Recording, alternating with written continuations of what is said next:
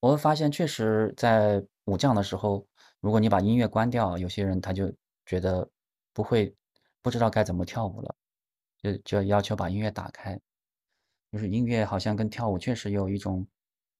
呃，有一种关联吧，对于呃很多人来说，嗯对，然后我记得我以前上一个是一个现代舞课的时候，然后那个老师就也是开始有音乐，然后后面他就把音乐呃关掉了，是一个即即兴的练习，好像不是接触即兴，但是即兴。嗯然后关掉以后，他他一个目的就是说，他认为把音乐关掉，就是就是你在跳舞的时候，你才能更集中在你的呃自身的移动上面。其实那个时候才是你，呃，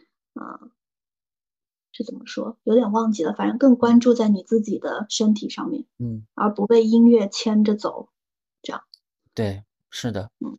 就之前也是一个呃意大利的那个依然嘛，他来上课的时候也是讲到这一点，就其实我们很容易无意识的被音乐影响的，嗯就是你要换，你比如说你换一个换一个不同风格的音乐，其实那个舞蹈就会发生变化，很自然的，这个整个群体就发生了一种变化，对吧？就是嗯哼，然后他就说，就是你你需要对此有所意识，就是有时候你可以去跟随这个舞蹈，呃，跟随这个音乐，但是你也可以选择不要跟随它。然后在接触即兴的时候，呃，武将的时候，我们都可能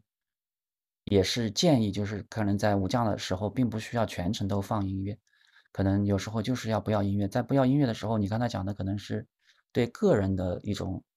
嗯，对个人的这种动作更加有觉知。然后接触即兴，因为你是跟另外一个人在互动嘛，那其实如果有音乐的话，其实可能音乐反而成为了一个，就是一个在背景当中很重要的一个元素，就是我们可能是跟音乐在跳舞，就是大过了跟搭档在跳舞，所以可能，就是把这个音乐去掉一下的话，其实也也是很很必要的。嗯，嗯。同意。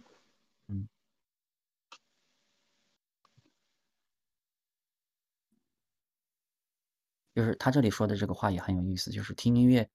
意味着一种运输形式，不仅把我带到别处，而且还原还在原地，就是好像就是他既把我带到了别处，又又又让我还在现在这个地方，就是好同时同时这两者是同时发生的。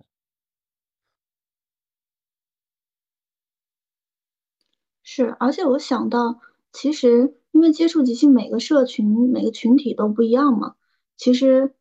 嗯，每个群体，我觉得对音乐可能也会有自己的偏好。就突然想到这一点。嗯嗯，应该是的。是，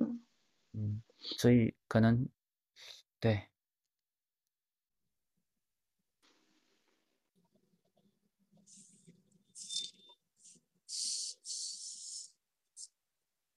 以后大家可以共享一下歌单，放一点不同的音乐。是，或者一整个社群的人每天每次轮流放